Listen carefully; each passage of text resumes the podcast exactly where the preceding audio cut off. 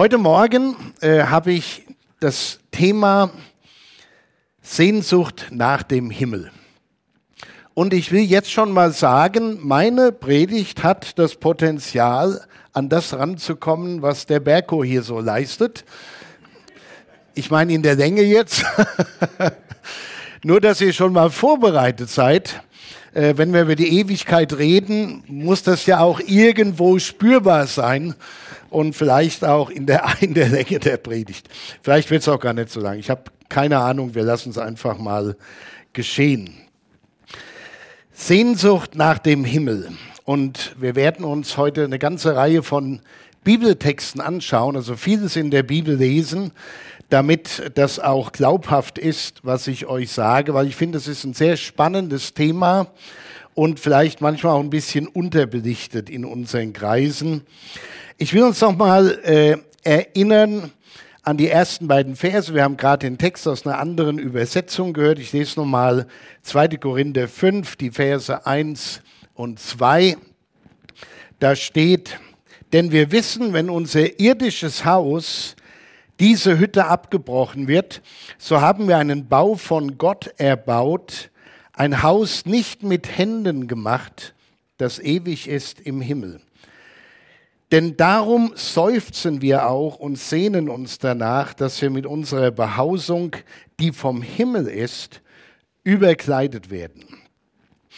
Paulus lebt in dem Bewusstsein, dass das, was wir in dieser Welt sehen und erleben, nicht alles ist. Das ist nicht alles. Und wenn wir uns mal umschauen in der Welt, dann merken wir, dass vieles danach ausgerichtet ist, dass wir hier vielleicht ewig leben. Wir tun alles für unsere Gesundheit, damit wir noch älter werden und noch länger leiden, manchmal. Äh, wir tun alles, wir bauen, damit nichts auseinanderbricht äh, und wegfliegt, wenn mal irgendein Sturm kommt. Wir trainieren unsere Körper. Viele machen das, um einfach toll auszusehen. Am Ende landet das alles am gleichen Ort. Sorry to say. Äh, aber wir tun viel, damit wir lange da sind. Paulus lebt in dem Bewusstsein, diese Welt und das, was uns leiblich ausmacht, ist nicht alles. Das Beste kommt erst noch. Und er beschreibt seinen Leib als eine Hütte. Es gibt Übersetzungen, die sagen als ein Zelt. Und was damit zum Ausdruck kommen soll, ist, das ist nichts Bleibendes. Das ist nicht auf Ewigkeit angelegt, sondern nur für eine bestimmte Zeit. Es ist etwas Vorübergehendes. Und interessanterweise, ähnlich beschreibt es ja auch Petrus im zweiten Petrusbrief, Kapitel 1, Vers 14. Da steht, denn ich weiß, dass ich meine Hütte bald verlassen muss, wie es mir auch unser Herr Jesus Christus eröffnet hat. Ein interessanter Gedanke. Wir, wir sind so erdverbunden, auch Christen, dass wir ganz vergessen, das ist ja nicht auf ewig angelegt, so wie es sich jetzt darstellt. Und auch in seinem Brief an die Philipper schreibt Paulus hier in Philipper 1, 21 bis 23, Christus ist mein Leben und Sterben ist mein Gewinn. Wenn ich aber weiterleben soll im Fleisch, so dient mir das dazu, mehr Frucht zu schaffen – und so weiß ich nicht, was ich wählen soll. Denn es setzt mir beides hart zu. Ich habe Lust, aus der Welt zu scheiden und bei Christus zu sein, was auch viel besser wäre. Und da habe ich mir die Frage gestellt bei solchen Texten, ist das überhaupt in Ordnung? Ist das okay, wenn man so eine Sehnsucht nach dem Neuen hat? nach dem, was unvergänglich ist. Kann man das machen, dass man so sich danach sehnt? Oder besteht diese Sehnsucht schlicht und einfach aus Fluchtgedanken? Nichts wie weg hier. Und tatsächlich, wie sich die Welt gerade entwickelt hat in der letzten Zeit, habe ich oft den Eindruck, oh, hoffentlich ist es bald vorbei. Hoffentlich gehen wir irgendwann in die neue Heimat. Weg hier aus dieser kaputten Welt. Aber dann dachte ich, wenn die großen Apostel, so wie Paulus und Petrus, diese Sehnsucht zum Ausdruck gebracht haben, auf die neue Heimat, auf das, was unvergänglich ist, dann dürfen wir das tatsächlich auch. Warum war mir diese Frage so wichtig? Ich habe im Laufe der letzten äh, Jahrzehnte, kann man sagen, in meinem Dienst immer wieder mal die Erfahrung gemacht, dass mir ältere Menschen gesagt haben, warum kann ich nicht sterben? Ich habe manche aus unserer Gemeinde begleitet, die dann überhaupt keiner mehr kannte, weil die schon jahrelang irgendwo in einem Altenheim gelegen haben und nicht mehr wussten, wer sie überhaupt sind und wie das geht. Und sie vegetieren da vor sich hin. Und ich weiß von mehreren Gesprächen, wo mir Menschen gesagt haben, kannst du nicht für mich beten, dass ich endlich sterben kann? Ich will hier raus. Alles tut weh, alles ist schwierig. Es gibt keine Hoffnung mehr, dass sich für mich in dieser Welt noch irgendetwas zum Guten wendet. Bete doch für mich, dass ich hier weg kann. Und ich denke, diese Sehnsucht nach dem Neuen, nach der neuen Heimat, nach dem Himmel, die ist vollkommen legitim, das ist vollkommen in Ordnung. Und ich finde es so bemerkenswert, wie Menschen diese Welt verlassen. Ja, manche, die werden einfach weggenommen, die äh, fallen einfach tot um. Und das war's. Ein Traum fürs Sterben, der Horror für die Angehörigen. Und dann gibt es Menschen, die tatsächlich äh, ja, ein gutes Herz haben, also eine gute Pumpe, und die pumpt und pumpt und pumpt und pumpt. Nichts funktioniert mehr, aber die Pumpe pumpt und so lange leben sie. Und sie sagen, wann ist es endlich vorbei? Sehnsucht nach dem Himmel. Wann holt mich Jesus heim? Jesus selbst hat seinen Jüngern damals Mut gemacht und hat gesagt in Johannes 14, Euer Herz erschrecke nicht. Glaubt an Gott und glaubt an mich. In meines Vaters Hause sind viele Wohnungen. Wenn es nicht so wäre, hätte ich dann zu euch gesagt, ich gehe hin, euch die Städte zu bereiten. Und wenn ich hingehe, euch die Städte zu bereiten, will ich wiederkommen und euch zu mir nehmen, damit ihr seid, wo ich bin. Das war ein tröstliches Wort für die, für die Menschen damals. Und er sagt, im Hause meines Vaters sind viele Wohnungen. Ganz interessant, dass Gottes Haus der Himmel ist. Gottes Haus, das ist der Himmel. In 1. Könige 8,30 habe ich jetzt hier nicht auf der Folie, wird der Himmel als Gottes Wohnung beschrieben. Und wir beten ja im Grunde jeden Sonntag das Vater unser und jedes Mal beten wir und sagen, unser Vater, der Vater unser, der du bist im Himmel. Das ist da, wo Gott lebt und wohnt. Der Himmel ist irgendwie ein Ort, der mit dem menschlichen Verstand nicht erfasst werden kann. Und ich will mal kühn behaupten an dieser Stelle, und ich weiß, da wird es einige Aussagen von mir geben, wo der ein oder andere heute mal nicht nur schlucken muss, sondern sagt, ups, habe ich da irgendwie was falsch verstanden? Äh, aber ich möchte euch anspornen zum Mitdenken und zum Nachdenken und vor allem zum Bibellesen, denn vieles von unserem theologischen Verständnis, wenn es um den Himmel und die Ewigkeit geht, sind wir mal ganz ehrlich, das haben wir aus Liedern und nicht aus der Bibel. Oder von irgendwelchen Fantasiegeschichten, wie das so steht. Und deshalb ist es wichtig, dass wir uns so Texte anschauen, wie wir das heute tun. Und ich weiß, da gäbe es noch viel mehr dann zu sagen und anzuschauen, aber ich hoffe, dass, wir, dass ich euch wenigstens hier das Maul wässrig machen kann, damit ihr selbst mal nachforscht und lest. Der Himmel ist irgendwie ein Ort, den wir mit dem menschlichen Verstand nicht so wirklich erfassen können. Und doch ein Ort, an dem Gott wohnt und Gottes Wille uneingeschränkt erfüllt wird. In dieser Welt ist das nicht so. Ich will gerade mal so eine, einen Gedanken hier reinstreuen, weil ich jetzt gerade nicht weiß, wann das dann nachher passen würde und ob ich das jetzt schon wieder vergessen habe. Wir, wir reden oft über das Reich Gottes. Dein Reich komme, beten wir im, im Vater unser. Und ich bin ganz ehrlich, als, als junger Christ habe ich immer Reich Gottes und Gemeinde und Kirche, das war für mich eine Sache. Ja, wir bauen das Reich Gottes, aber wir haben eigentlich an der Gemeinde gearbeitet.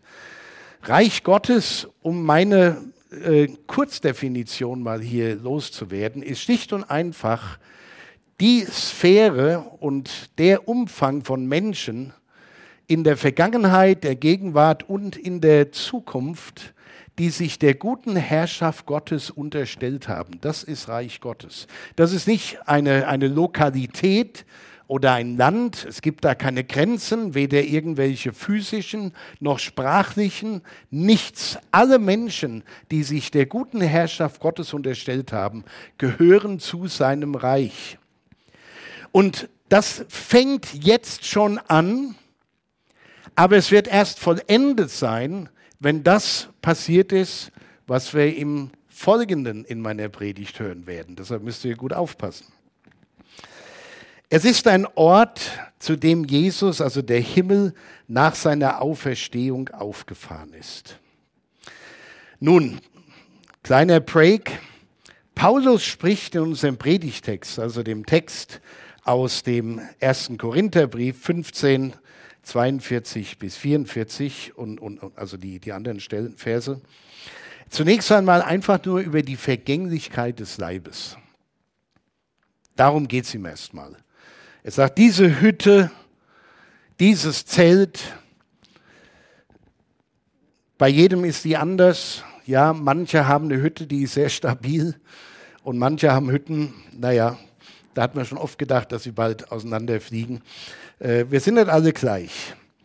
Er beschreibt es so, dass wenn diese vergängliche Hütte einmal abgebrochen wird, wenn wir sterben, wir überkleidet werden mit einer Behausung, die vom Himmel ist, ohne Zeitangabe, wann das sein wird. Und in seinem ersten Brief an die Korinther, da hat Paulus ein, ganz, ein ganzes Kapitel der Auferstehung von den Toten gewidmet. Und zwar einfach deshalb, weil es bei den Christen in Korinth und in ihrem Umfeld Fragen dazu gab dass einige gesagt haben, also so ein Unsinn, Tote stehen doch nicht wieder auf. Die haben wir beerdigt, das war's. Und Paulus widmet sich dieser Thematik und Frage und tut das sehr ausführlich äh, mit den Leuten äh, ins Gespräch kommen, zumindest in seinem Brief. Und ich gebe euch mal einen kleinen äh, Vorgeschmack hier, 1. Korinther 15, 42 bis 44 dann da schreibt er so auch die Auferstehung der Toten. Und dann hat er dieses tolle Bild aus der Natur.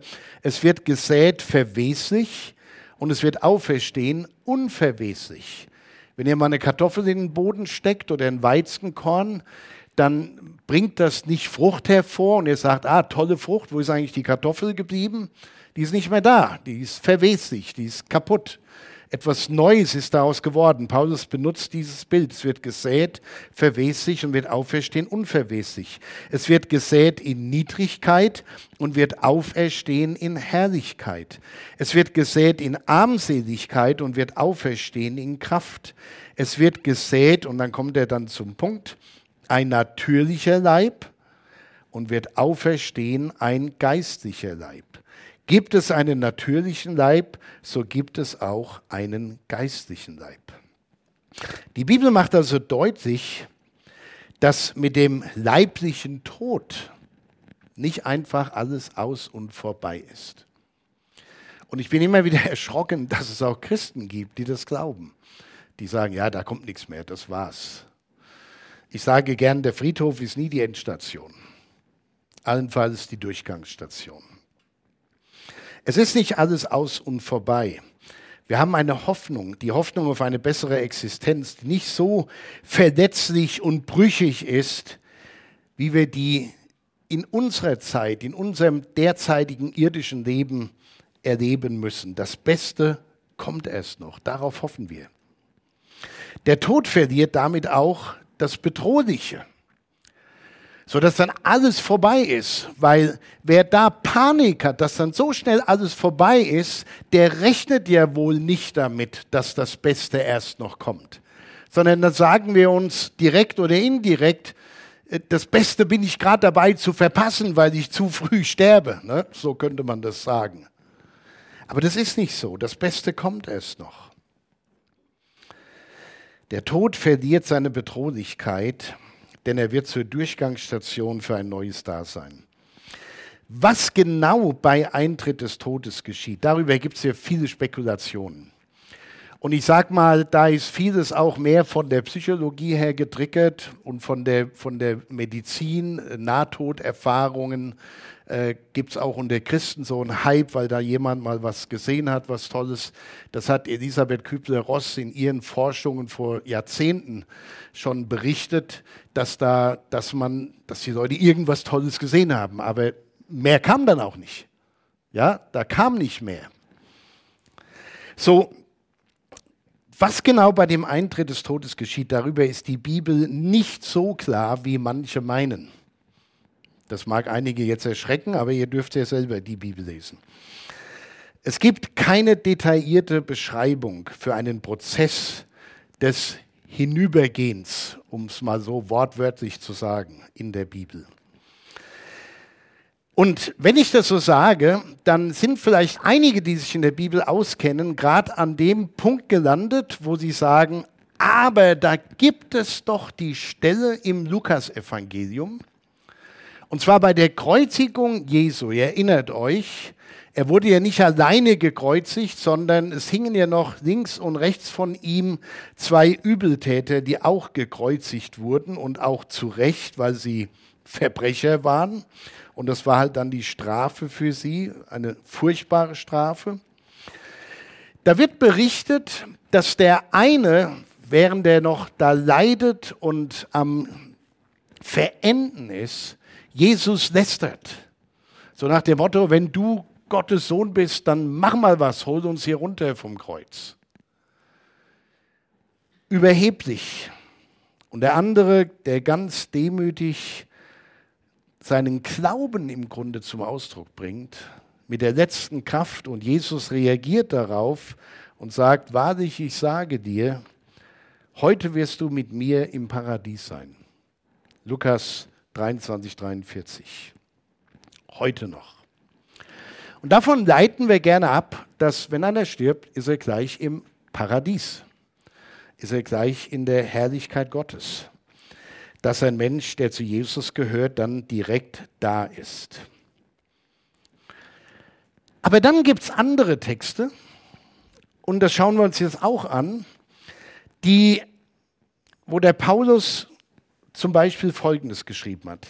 1. Thessalonicher 4, ich habe extra alle äh, Texte ausgeschrieben, wer das nochmal nachlesen will, braucht ihr zu Hause nur auf YouTube gehen und die nochmal selbst lesen. Es gibt diesen Text vom Apostel Paulus an die Thessalonicher, die Christen in Thessalonich, die ähnlich wie die Korinther Probleme hatten mit der Auferstehung und mit der, mit der letzten Zeit und der Entrückung der Gläubigen. Und Ihre Sorge war schlicht und einfach die, Sie sagen, Paulus, wir leben noch und die, die ersten Christen haben in einer ziemlich starken Naherwartung gelebt. Also wir warten zu unserer Lebzeit noch, dass Jesus wiederkommt. Die haben nicht gedacht, dass das äh, Jahrhunderte und mehr vielleicht dauert. Die haben gedacht, Jesus kommt bald wieder. Das, das geschieht jetzt irgendwann. Aber da sind aus der Gemeinde Leute gestorben.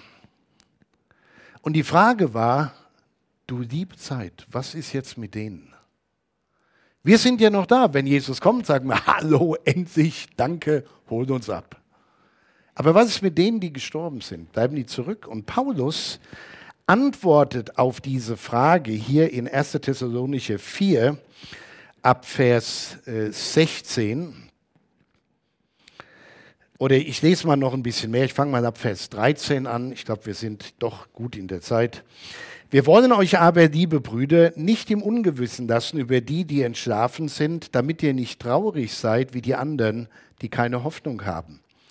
Denn wenn wir glauben, dass Jesus gestorben und auferstanden ist, so wird Gott auch die, die entschlafen sind, durch Jesus mit ihm einherführen.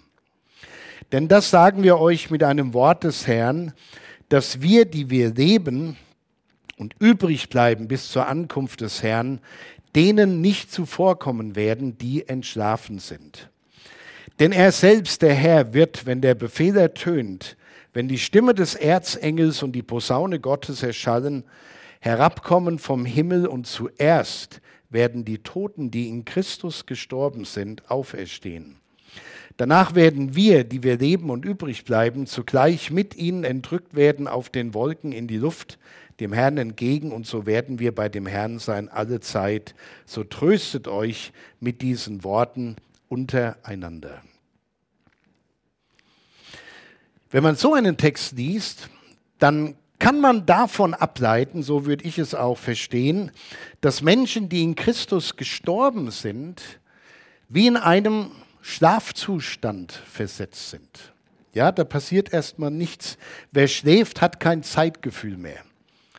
Oder sagen wir mal so, wenn jemand in einem Koma liegt, da gibt es ja diese schöne äh, ich weiß nicht, ob ihr das mal gesehen habt, der, der letzte Bulle heißt, glaube ich, ja, also eben so eine Fernsehserie, wo der, der Schauspieler, der mal Kommissar war, jahrelang im Koma lag, dann aufwacht und sich in einer ganz anderen Zeit findet und mit vielem nicht zurechtkommt. Es ist eine lustige, eine lustige Show äh, zu sehen, wie er dann mit, an, mit Dingen zu ringen hat und auch auf eine Art und Weise vorgeht, wie man das halt zu seiner Zeit gemacht hat. Aber er hat kein Gefühl dafür, wie lange er weg war. Er war einfach, er hat geschlafen, er war im Kummer. Und so stelle ich mir das vor, auch für Menschen, die gestorben sind, dass sie einfach in einem Ruhezustand angekommen sind, bis der große Tag kommt und Jesus alle auferweckt, die mit ihm gelebt haben. Und es wird dann ein Moment sein, an dem alle, die auferstehen, nicht nur die, die gestern begraben wurden, sondern auch die, die vor 2000 Jahren begraben wurden und die, die dann noch leben, mit Jesus äh, zur gleichen Zeit feststellen, jetzt ist es soweit. Das finde ich einen sehr spannenden Gedanken. Und dann auferstehen zu einem neuen Leben. Es wird ein Moment sein. Paulus kommt in Vers 4 hier in unserem Text dann zu dem Schluss, äh, ich lese ihn gerade nochmal vor, denn solange wir in dieser Hütte sind, seufzen und wir uns sind beschwert, weil wir lieber nicht entkleidet, sondern überkleidet werden wollen, damit das Sterbliche verschlungen werde von dem Leben. Er sagt, solange wir noch in dieser Hütte, in diesem Zelt leben, da ist alles mühsam und schwer. Und umso älter Menschen werden, umso mehr spüren sie, wie, wie alles schwieriger wird. Es gibt im, im, ich glaube, im zweiten Korintherbrief einen Vers, den habe ich einer älteren Dame mal vor vielen Jahren immer wieder vorgelesen, wenn ich sie besucht habe und sie mir vorgeklagt hat, wie schlecht es ihr geht. Da sagt der Paulus, wenn auch der äußere Mensch zerfällt, wird auch der innere ständig erneuert. Ein tolles Wort. Hat ihr nicht geholfen. Es hat trotzdem alles wehgetan. Aber die Hoffnung war da, das eigentlich Wirkliche, das, das geht weiter. Bei der Auferstehung der Toten bekommen wir einen neuen, unvergänglichen Leib und genau darauf hoffen wir. So weit, so gut zu diesem Thema, die Vergänglichkeit des Menschen. So haben wir den ersten Punkt schon mal so ein bisschen durch. Das endgültige Ziel einfach ausmachen, das Handy. Oder ja. Das endgültige Ziel der christlichen Hoffnung aber ist der Himmel. So, und jetzt kommt eigentlich ein spannender Part. Also ich hoffe, er ist für euch so spannend wie für mich. Darauf freuen sich alle, die ihr Leben mit Jesus gelebt haben, deren Sünden vergeben sind, die mit Gott im Reinen sind und die mit Jesus unterwegs waren. Aber die Frage ist doch tatsächlich, auf was freuen wir uns da eigentlich? Ich merke immer wieder mal im Gespräch mit Menschen, die mit Jesus unterwegs sind, dass der Himmel so eine Worthülse ist, Man weiß eigentlich gar nicht, was das ist, aber man spielt damit rum und ist glückselig. Als ob man mit der Geschenkverpackung spielt und sagt, ah, wie toll, dass ich das habe. Was ist da drin? Äh, äh, keine Ahnung eigentlich. So gehen wir manchmal mit dem Begriff Himmel um. Viele Christen haben die verrücktesten Vorstellungen davon, was der Himmel ist. Die Bayern zum Beispiel haben mir vor vielen, vielen Jahren schon gesagt, wie der, der Münchner im Himmel war ne, und auf der Wolke sitzt und Harfe spielt und sagt, Luja Sogi. Ihr, ihr kennt das alte Ding. Ne? Und dann fragt man sich, wo hat er so, so eine Theologie her? Dass man auf einer Wolke sitzt und Harfe spielt.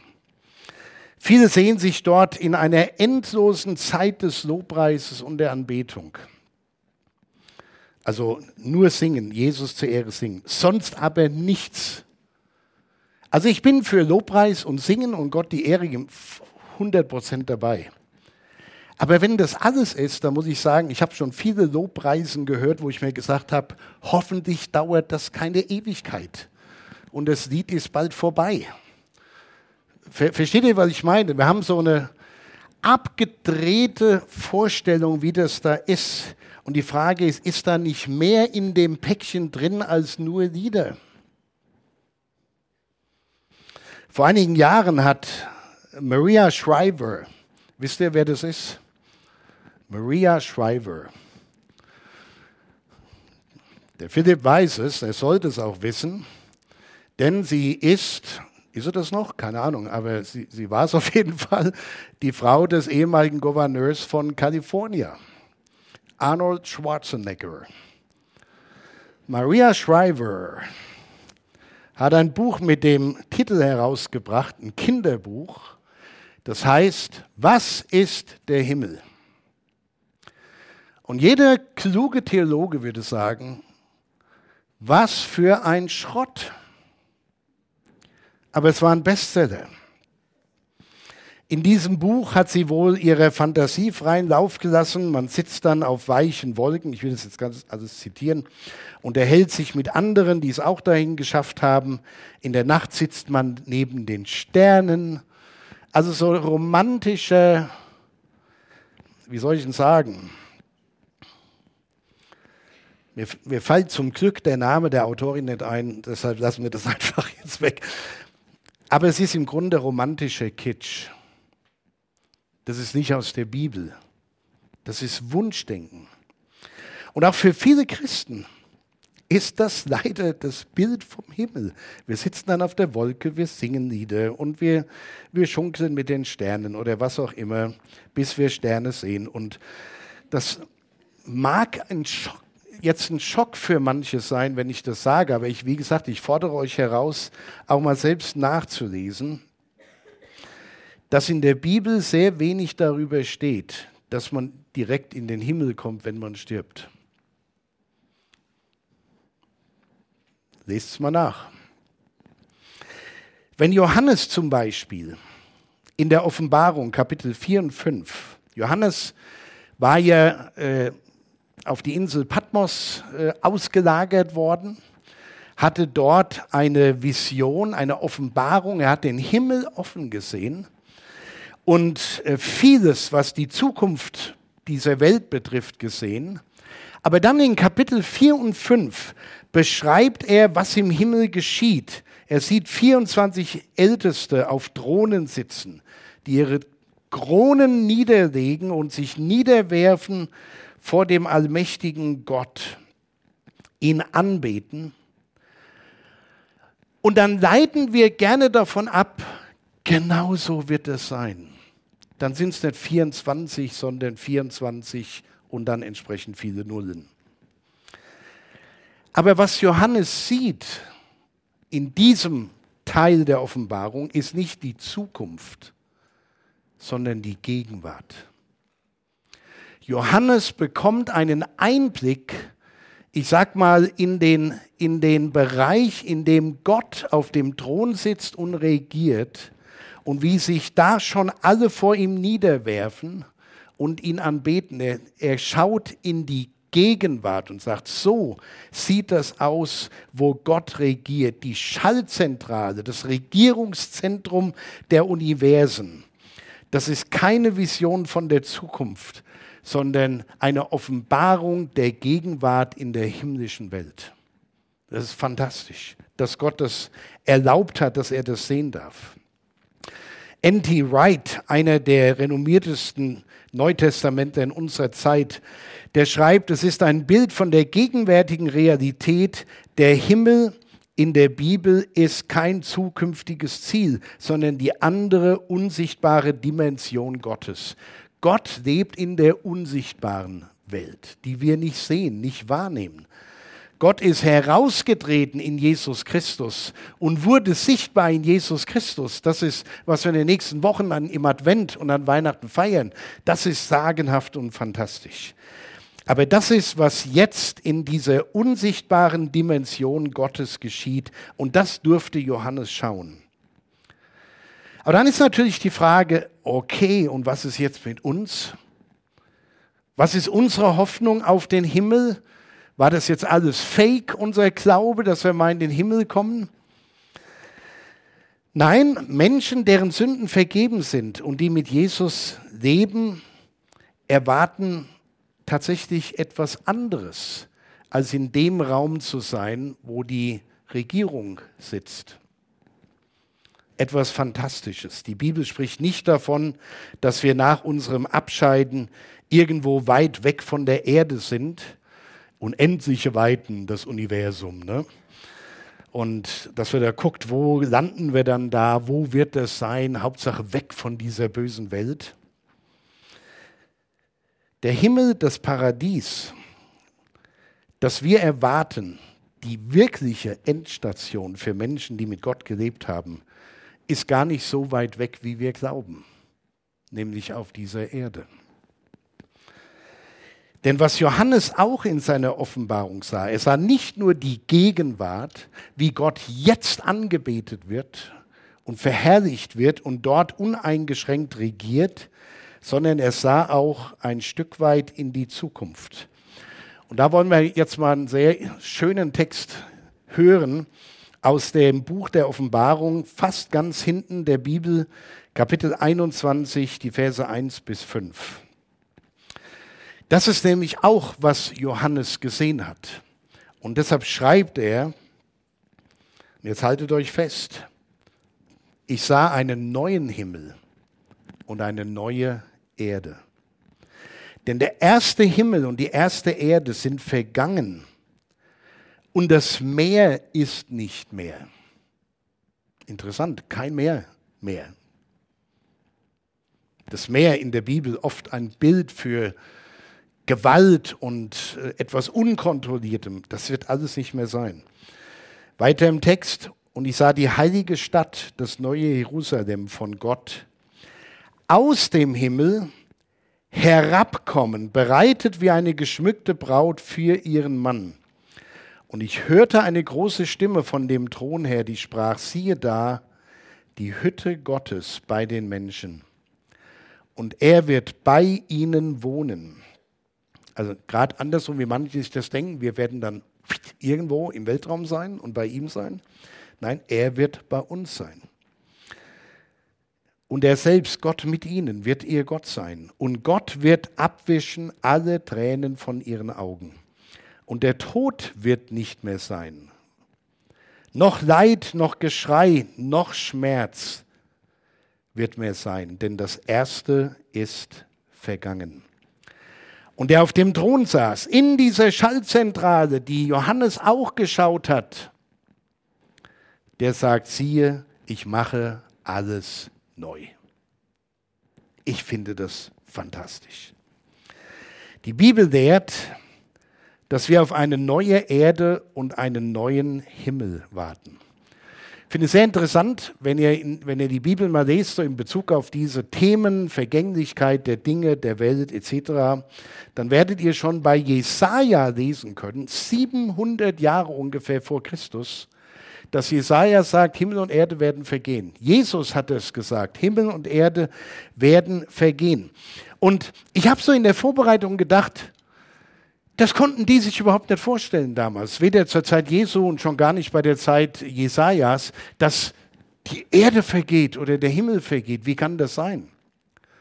Und wenn wir ehrlich sind, wissen wir zumindest seit den letzten Jahrzehnten oder dem letzten Jahrhundert, dass es, dass der Mensch die Krönung der Schöpfung Gottes in der Lage war, Bomben und Zeug zu entwickeln, das tatsächlich das Leben auf diesem Globus auslöscht und zum Ende kommt. Und wenn man so die ganze Diskussion um die Klimaentwicklung sich betrachtet, dann hat man den Eindruck, es ist gerade eine riesen Panik in dieser Welt, dass diese Welt kaputt geht. Und ich bin auch der Meinung, man muss alles tun, um diese Welt zu schützen, nicht mutlos das kaputt gehen lassen, was Gott so schön geschaffen hat. Aber unterm Strich werden wir sehen, das, was Jesus und Jesaja vorausgesagt haben, was in der Bibel äh, ein wichtiger Punkt ist, wird eintreffen können. Dass alles vergeht, Himmel und Erde. Oh, ich verliere mich gerade hier. Ich muss sehen, dass ich ein bisschen Gas gebe. Aber es gibt nachher Kaffee zum Auffahren wieder, okay? Alles klar. Also gebt mir noch ein bisschen, äh, dann sind wir bald fertig. So, Endstation ist also nicht in der unsichtbaren Welt Gottes bei den 24 Ältesten, um es mal so zu sagen. Endstation ist auf einer neuen Erde, die Gott schaffen wird und dafür wird es langsam Zeit. Es wird eine neue Welt sein, Habt ihr das gehört aus der Offenbarung, in der es kein Leid mehr gibt? Bah! Kein Leid mehr. Keine Schmerzen. Keine Tränen. Keinen Tod. Es wird nichts Unreines zu dieser Welt gehören, denn die dürfen schon gar nicht da rein. Und alle werden eine neue Behausung haben, einen neuen Leib, der nicht mehr leidet, der unverweslich ist. Wow. Und das Tolle ist, diese neue Welt wird von Jesus regiert. Und wir dürfen dabei sein. Das ist der Punkt. Das ist das neue Paradies. Ich will euch absch fast abschließend noch einen spannenden Gedanken mitgeben. Wenn man an Paradies denkt, äh, wenn ihr mit einem Muslim, Muslim spricht, der wird natürlich sagen, dann sind das die 70 Jungfrauen, auf die ihr wartet. Äh, ich glaube, da sind einige schon sehr enttäuscht worden. Aber äh, wenn wir vom Paradies reden, haben wir oft das, was in der Zukunft mal kommen wird im Sinn, aber natürlich auch das, was schon mal war. Am Anfang der Bibel, und ich glaube, da, da schließt sich tatsächlich der Kreis, am Anfang der Bibel ist die Rede davon, dass Gott einen wunderschönen Garten geschaffen hat, der Garten Eden in dem der Mensch, den er den Menschen hineingesetzt hat und einen Auftrag gegeben hat, in 1. Mose 2,15, dass er ihn bebaute und bewahrte. Es war nicht das Schlaraffenland, wo man einfach nur im Liegestuhl sitzt und irgendwelche Englein kommen und einem frische Drinks bringen und frisch gegrilltes Hühnchen oder was auch immer, sondern die, der, die Idee des Bebauens und Bewahrens ist zusammengefasst in dem Begriff herrschen. Herrschen bedeutet sich zu kümmern um diesen Garten, der, ich sag's mal so, in dem der Mensch hineingesetzt war, wie ein Priester, um den Ort zu pflegen, an dem Gott und Mensch zusammenkommen. Und wir alle wissen, wie das gefloppt ist und der Mensch sich überhoben hat und das Paradies sein Ende fand. Und was ich so interessant finde, am Anfang musste sich der Mensch, der da einfach so hineingesetzt wurde, bewähren.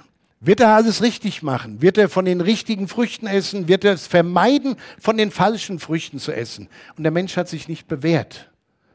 Und er war nicht mehr würdig, in diesem Raum zu existieren, an dem Gott und Mensch in Gemeinschaft miteinander unterwegs waren. Der Mensch hat es vergeigt. Im neuen Paradies oder anders gesagt, ins neue Paradies kommen nur Menschen hinein, die sich zu ihren Lebzeiten auf dieser Erde bewährt haben. Christsein ist nicht nur, ich habe mich mal für Jesus entschieden, der Rest ist egal, ich komme dann in den Himmel, was immer das ist. Sondern Christsein mit Jesus zu leben bedeutet, so mit ihm unterwegs zu sein, dass seine Qualitäten über, auf uns überspringen, dass wir Jesus ähnlicher werden, ihm gleich werden und die Tugenden hier in dieser Zeit einüben, die für Gottes neue Welt entscheidend und prägend und wichtig sind. Man bewährt sich hier, um da hineinzukommen. Und ich glaube, dass dieses neue Paradies, diese neue Welt Gottes eine Welt sein wird, in der wir auch wieder bebauen und bewahren werden. Okay, auch singen, auch Lobpreisen. Aber vielleicht ist ja genau dieses ganze Paket, alles, was wir zur Ehre Gottes, ein Ausdruck unseres Lobpreises, der sich nicht nur reduziert auf Singen, sondern auch auf Tun. Wir werden mit ihm herrschen, so heißt es auch in einem Lied. Und da fragt man sich ja, was heißt das? Sind wir dann alle in dem Regierungsraum, alle Christen? Nee, herrschen heißt sich kümmern, damit es alles gut und ordentlich läuft, dass Dinge bewahrt und bebaut werden und dass diese Gemeinschaft mit Gott und mit Jesus auf wunderbarste Weise genossen werden kann dass wir einen heiligen Ort pflegen, an dem Gott und Mensch wieder in der Weise Gemeinschaft haben werden, wie Gott sich das von Anfang der Schöpfung an gedacht und gewünscht hatte. Wir sind fast am Ende und ich will hier zwei Dinge noch deutlich machen. Automatisch kommt da niemand hin. Das ist irgendwo wichtig. Gott hat keine Würfel wo er sagt, okay, heute gucken wir mal, wen wir da reinlassen. Nein, wir alle sind gerufen. Ich lese euch mal vor, wie der Apostel Paulus, wie das sein Leben geprägt und seinen Dienst geprägt hat. Hier in 2. Korinther 5, im zehnten Vers. Äh, das sagt er, um das nochmal deutlich zu machen. Denn wir müssen alle offenbar werden vor dem Richterstuhl Christi, damit jeder seinen Lohn empfange für das, was er getan hat bei Lebzeiten, es sei gut oder böse. Also es ist nicht nur alles, ja, dann sind wir, ja, das wird alles schön und gut. Am Ende kommen sie alle in den Himmel. Nee, da ist hier schon mal die Rede und da gibt es hier viele andere Stellen über das Endgericht und so weiter. Paulus sagt, irgendwann stehen wir vor Jesus und dann wird er sagen, es war gut oder es war nicht gut. Es ist irgendwie so der Einlass ins neue Reich. Den entscheiden wir hier.